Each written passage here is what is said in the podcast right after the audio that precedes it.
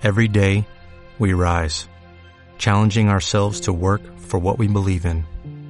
At U.S. Border Patrol, protecting our borders is more than a job, it's a calling. Agents answer the call, working together to keep our country and communities safe. If you're ready for a new mission, join U.S. Border Patrol and go beyond. Learn more at cbp.gov/careers. Eh, primeros meses de- del curso y, so- y sobre todo para saber qué, qué nos espera. ¿no? Está ya con nosotros Manuela Armas, consejera de Educación del Gobierno de Canarias. Manuela Armas, buenos días. Hola, muy buenos días. Primero que nada, porque la verdad que hacía eh, unos días que no hablábamos, ¿no? Y hablamos mucho el- al principio del curso, en los preparativos y cuando usted pues tomó las riendas, ¿no? Y yo creo que de forma objetiva hay que felicitarla, porque mira, mira que hablamos de, de qué podía pasar en el curso, con miedo ante el comienzo del curso, y la cosa ha ido relativamente bien, ¿verdad, consejera? Sí. Muchas gracias. Sí, desde luego. Yo creo que eh, yo siempre dije que poner en marcha un curso siempre tiene sus dificultades, pero desde luego este año, con, con lo que significaba la pandemia, con el movimiento tan grande que significa el número de alumnos, el número de profesores, las familias que acompañan a esos niños, era un reto muy importante. Y desde Mm. luego nos estamos muy satisfechos. Yo creo que los docentes se han implicado tanto, los equipos directivos han hecho una labor excelente, que desde luego los resultados están ahí y yo los felicito a ellos y, a- Sí. y al equipo que me acompaña. Cuando empezó el, el curso, lo- los padres eh, comentábamos, ¿no? Los primeros días, bueno, pues hay que prepararse, porque esto nos va a tocar una, una semana de cuarentena, eh, una semana en clase, y así iremos saliendo. Pero bueno, afortunadamente ha ido esto bien. ¿Cuántos casos hemos tenido en total, consejera? No le podría decir ahora mismo, pero sí le puedo decir que del tanto por ciento, por ejemplo, de los grupos afectados, es de, no hemos pasado nunca del 0,4%. Es decir, eso es, eh, teniendo en cuenta que tenemos 17.000 grupos, pues imagínese usted lo que eso significa, ¿no? O sea, quiero decir, siempre hemos estado en, en una horquilla del 0,2, 0,4, bastante, vamos, yo creo que es uno de los entornos más seguros en función de, esos resultados de lo que de cualquier entorno laboral que, yo que no sé que con ese número tan grande de personas eh, tiene como resultado esto me parece a mí Mm, Sí, efectivamente es una labor de, de la consejería, de la comunidad educativa, incluida también los padres, porque vamos a ver, no nos engañemos, si en la calle lo hacemos mal, llevamos eso a los colegios, eso es así. Sí sí no y además han tenido mucho cuidado en hacer caso a los protocolos y a las recomendaciones que desde los centros se les hacían. Por lo tanto yo creo que ha sido como usted bien dice un esfuerzo de toda la comunidad educativa incluidos los alumnos porque los pequeñitos pues no todavía pero hay adolescentes también no quiero decir que son un poco más rebeldes, si me permite, eh, y más autónomos también, ¿no? Y yo creo que este, este tanto por ciento que le digo es incluyendo, por supuesto, a toda la secundaria, bachillerato y a todo, y a los ciclos formativos. Por lo tanto, yo creo que ha sido una responsabilidad muy compartida. Mm. Consejera, vamos con, con algunas cuestiones como, por ejemplo, eh, los nombramientos de los profesores eh, por esta pandemia, ¿no? Que en principio se, se les ha renovado hasta abril, pero algunos de ellos son tutores. ¿Seguirán hasta final de curso? Mire, yo siempre digo, y ahora también, que estos profesores extras que se contrataron eran en unos casos de apoyo y en otros, como en secundaria, para poder llevar las medidas sanitarias eh, con rigor, ¿no? Teniendo un metro y medio de distancia, todo aquello que explicábamos al principio, ¿no? Eh, si las cosas cambiaran, yo, yo tengo dudas, desde luego, tal como están las cosas, aunque haya vacunas y esté todo lo que esté, yo encuentro complicado que de, aquí a junio se vayan a cambiar tanto los escenarios como para que eh, estos profesores terminen antes de final. Pero mi obligación es decirlo siempre, ¿no? Yo acostumbro a decir las cosas cuando las tengo seguras. Entonces, al principio del curso decíamos que, bueno, vamos a contratar un trimestre, vamos a ver cómo van las cosas. Lo hicimos. Ahora mismo tenemos que tomar una decisión y la hemos tomado, es decir, las cosas no están mucho mejor, tanto como para quitar estas medidas. Entonces, efectivamente, vamos a alargar otro trimestre de manera que seamos hasta abril, eh, tengamos este, profesor- este profesorado. Y, y ahí yo no digo que, que esperemos hasta abril mismo para tomar esa decisión. Nosotros tenemos reuniones eh, semanales con sanidad Y yo creo que, y también aprovecho para decir que entre todos los responsables que hemos tenido que ver con esto de que las cosas hayan salido bien en el centro, yo creo que la coordinación con sanidad ha sido absolutamente fundamental, ¿no? Entonces le decía que en función de eso nosotros toda la semana tenemos ese comité COVID que nosotros ah, llamamos, eh, donde hacemos un seguimiento total de los casos, de cómo van las cosas, y yo creo que en función de esto, pues tomaremos la decisión, te digo que no, no la vamos a tomar en marzo, sino viendo cómo van las cosas con tiempo suficiente, porque yo entiendo que esto es un, puede ser un trastorno para, en primer lugar, el docente que está desarrollando su labor, pero incluso para los centros que tienen que volver a recomponer, por ejemplo, en secundaria, en primaria no tanto, pero en secundaria pues tienen que, que volver a hacer horario y todas estas cosas hay que tenerlo en cuenta para tomar una decisión. Pero ahora yo les aseguro hasta abril, y el presupuesto está hasta junio, ¿no? De manera que... Sí, o sea, dinero tenemos para pagarlos hasta junio y casi seguro que seguirán hasta junio porque, como dice usted, difícilmente esto cambiará. Y, y otra cuestión, se quejan los equipos directivos de los centros de que se tarda mucho en eh, contratar a los sustitutos. ¿Por qué pasa esto, consejera? Mire, hay muchas cosas, por ejemplo, hay muchos elementos que influyen, ¿no? Eh, se cuenta que cuando usted llama un sustituto para, para, vamos a poner la Isla del Hierro, Ventura, para una semana, la gente se lo piensa, ¿no?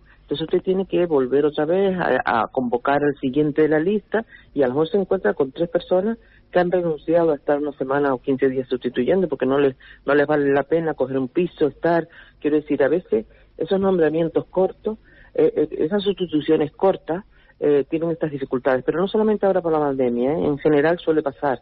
Es decir, las sustituciones cuando son de un mes, de, tres meses, bueno, pues a veces tiene muchísima más aceptación entre el profesorado. Eso influye. y también es que hemos nombrado a tantos profesores que yo creo que las listas, muchas de ellas ya no tienen, ya no tienen ni sustitu ya no tienen, ya no tienen esas especialidades tan vacías, ¿no? Y a veces tenemos dificultades. No.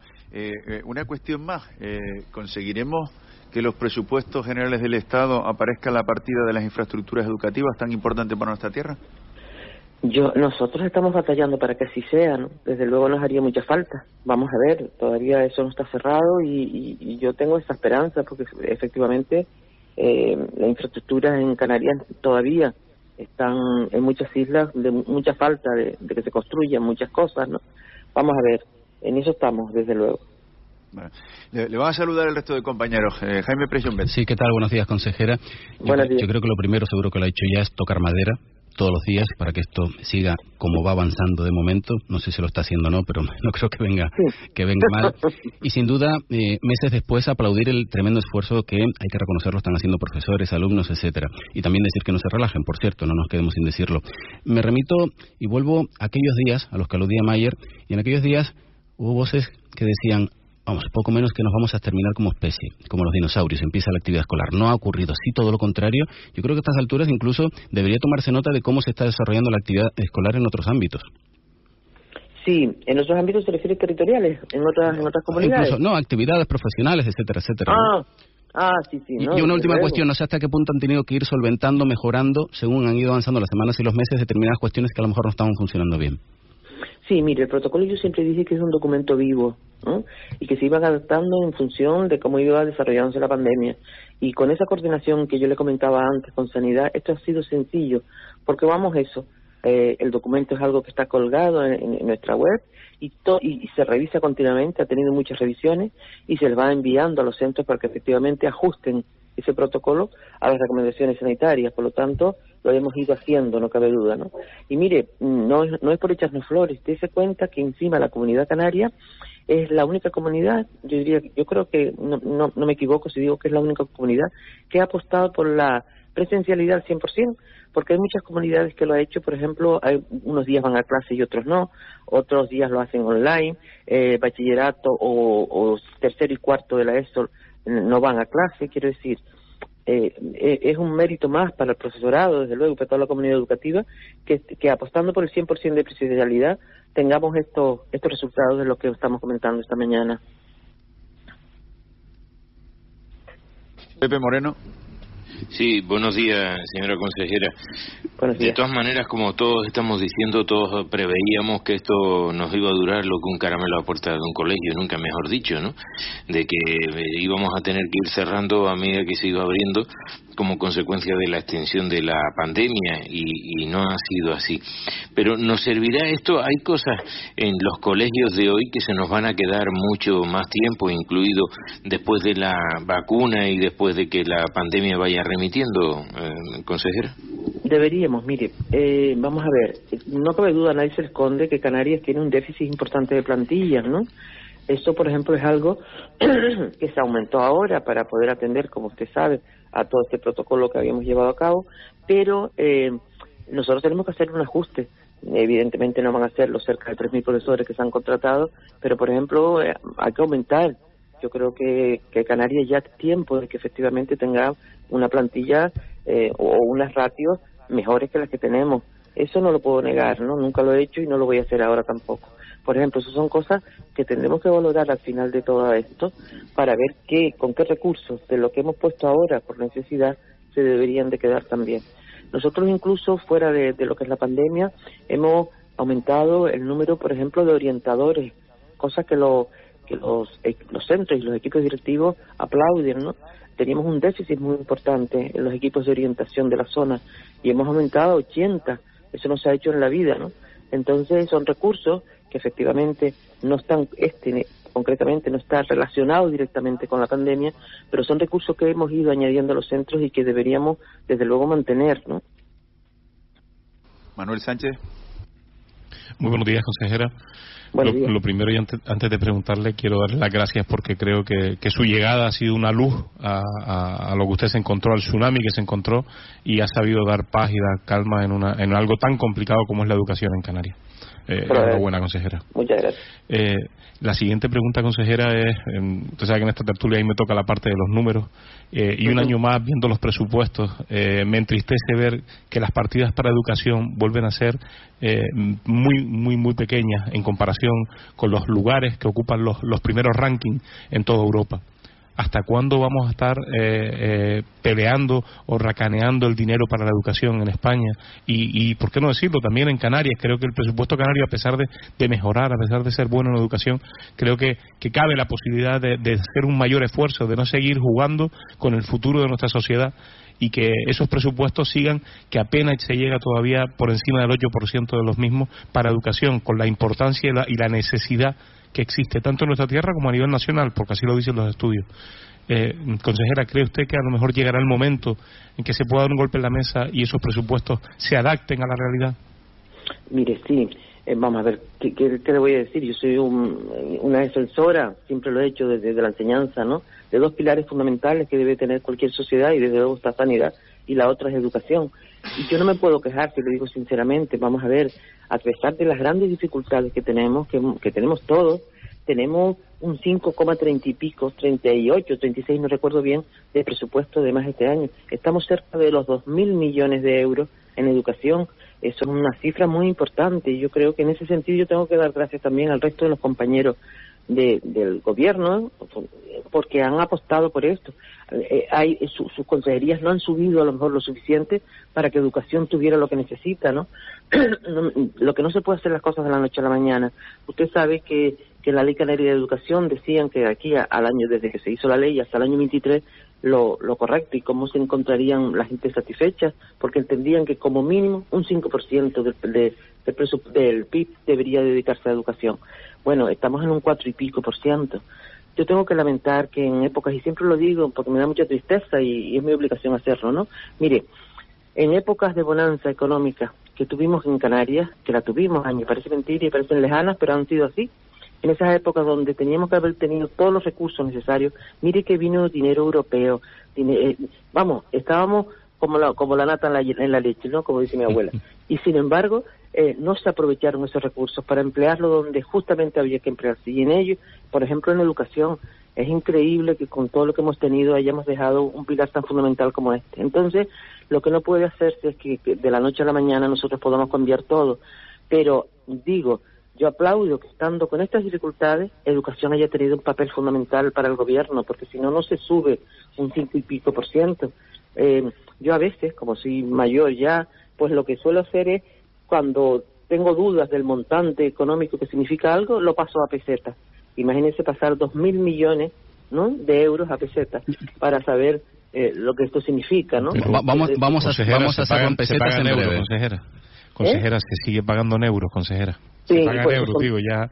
por eso son y, ya, ya, y los costes, oh, consejera, si, fueran, si fueran pesetas, estábamos, estábamos salvados si fueran en pesetas. Pero es triste, es muy triste lo que usted dice, que no se haya aprovechado ese momento mágico que tuvo nuestra economía, ese momento álgido, no solo aquí, sino. y que sigamos siendo, cuando vemos cualquier presupuesto, cualquier presupuesto, eh, ver qué pasa de un 8, un 8 y algo por ciento. Cuando vemos países que destinan más de un 15 y un 20 por ciento de sus presupuestos a fomentar y a mejorar la educación, no podemos pedir una sociedad mejor si no fomentamos esa educación. Y en este país y en las comunidades también, eh, pasar de ese mágico 8 por ciento parece que es delito y que estamos eh, invirtiendo, está de acuerdo, consejera, que es que parece que es delito. Cuando se reparten siempre, y le puedo hablar de los presupuestos de los últimos 20 años analizados, que no pasamos del 8%, consejera.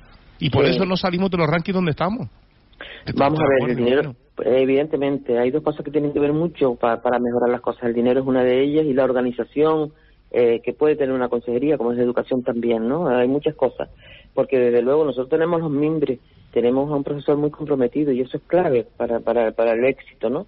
Eh, yo lo que sí le puedo asegurar es que nosotros bueno, vamos a seguir batallando para que la educación siga teniendo el papel que le corresponde en los presupuestos y en todo eh, que de la noche a la mañana no se puedan hacer las cosas. Mire, me da coraje a veces, porque la otra vez que fui viceconsejera y que tuve una responsabilidad, no exactamente como la de ahora, pero bastante parecida, me tocó la otra crisis, ¿no? Y digo, parece mentira. A la otra vez éramos un muro de, contra, un muro de contención contra ver que estaba todo el día recortándonos y recortándonos.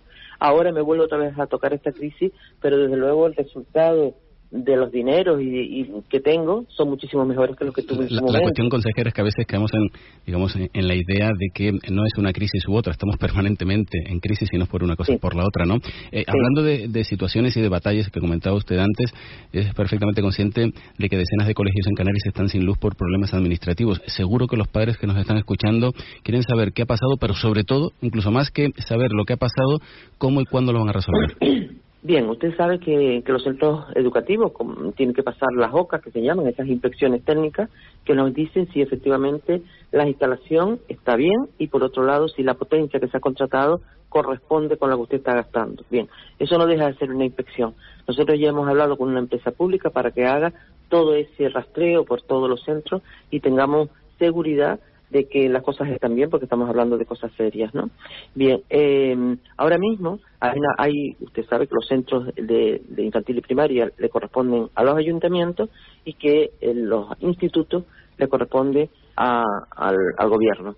Miren, mm, hemos hablado con la FECAN hace tiempo, se habló con la FECAN para que efectivamente sus centros, porque son los dueños de ellas, eh, pasen esas inspecciones técnicas y nos digan exactamente en qué situación se encuentran. Nosotros no podemos hacerlo, porque ya le digo que son los dueños de los centros quienes tienen que solicitar esas inspecciones. ¿no? Y vamos a echarnos una mano entre el FECAN y nosotros y en eso estamos. Nosotros este año hemos gastado más de un millón de euros reformando y adaptando esas instalaciones eléctricas a la ley y vamos a seguir haciéndolo estaba preocupada por el Colegio del Fraile ahí en, Tenerife. Eh, afortunadamente hoy tiene su luz y otro en Costa Calma, en Fuerteventura, que también tenía ese problema. Eh, pero no se trata de estos dos centros así eh, solo, se trata de hacer un trabajo serio y riguroso de todas las instalaciones de Canarias y estamos en eso, se lo puedo asegurar. Las perritas esas que debían venir del Estado para el plan de infraestructuras escolares, que, eh, oiga, me iban a permitir el acabar con algunos, ¿no? Eh, barracones que en los que se están dando clases y demás. Con todo esto, con lo que se nos ha venido encima, consejera, eh, ¿cómo hay plan para sacar adelante algunas construcciones? ¿Nos vamos a quedar como estábamos? No, mire, por ejemplo, Aquí, eh, le digo, por ejemplo, en la, isla, en la isla de Lanzarote, porque la, conozco bien, ¿no? En general todas, pero digo la de Lanzarote, por, por ejemplo. En, en, el sur, que es la zona más demandada, donde más necesidad de escolarización hay. Existen um, barracones, como usted dice, yo le digo aulas modulares, ahí en ese, en ese sur. El, centro se acaba ahora, dentro de poco, Por lo tanto, esos barracones ya se van. Lo mismo pasa en muchos centros que están en el 90% de su construcción. En el, Fraile en Tenerife, en el Fraile en Tenerife, que son escuelas casi improvisadas, eh, que se, se, pusieron ahí a ver si se daban el aviso. Eh, yo, que si tenemos, se refiere al, tema de si quitamos barracones en el Fraile. Sí, si van a hacer colegios nuevos, si van a... Sí, sí, sí, desde luego.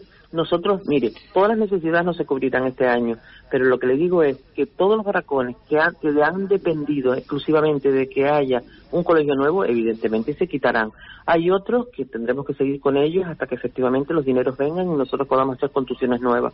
Hay otros donde vamos a construir aulas independientes que no tienen que ver con una construcción completa del centro, pero sí se van a... Y así vamos a ir, tenemos un plan evidentemente para ir quitando estas aulas que, que, desde luego lo, Pero lo que hace falta es que eh, eh, señor lo que hace falta es que esa, claro, lo que hace falta, porque ideas tengo yo también, pero a, pesar de que soy un totufo, pero quiero decir que la idea es empezar a, a, que todo eso empiece a tener realidad, porque ideas podemos tener. Fíjese que ningún, claro, y las perras, que eso mm. están en los presupuestos y ni se sabe si van a venir o no van a venir. Y, y, fíjese, no le hemos preguntado en esta entrevista su opinión sobre la ley CELA y cómo se va a aplicar en Canarias y si usted cree que esa es la ley que necesitaba la, educación en Canarias. Sí, termino con los barracones. Vamos a ver, evidentemente en el presupuesto de Canarias no hemos puesto ni un solo euro que no esté confirmado. Por lo tanto, el pie, que no sabemos si va a venir o no, no lo hemos puesto. Son todos con fondos propios y eso es lo que vamos a gastar por ahora en todos los centros que lo necesiten. Con respecto a la ley la sí, estoy muy contenta con la ley, sinceramente, ¿no? Yo creo que cualquier demócrata, si, me lo permite, o cualquier persona progresista está, porque lo que hace es considerar a la educación como un derecho. Eso es algo muy importante. No es un privilegio, eh, la educación es un derecho que tenemos, ¿no? Y yo creo que fijar eso, además lo fija con unos principios de equidad, yo creo que es para estar contenta. En Sherwin Williams somos tu compa, tu pana, tu socio, pero sobre todo somos tu aliado, con más de 6.000 representantes para atenderte en tu idioma y beneficios para contratistas que encontrarás en aliadopro.com. En Sherwin Williams somos el aliado del PRO.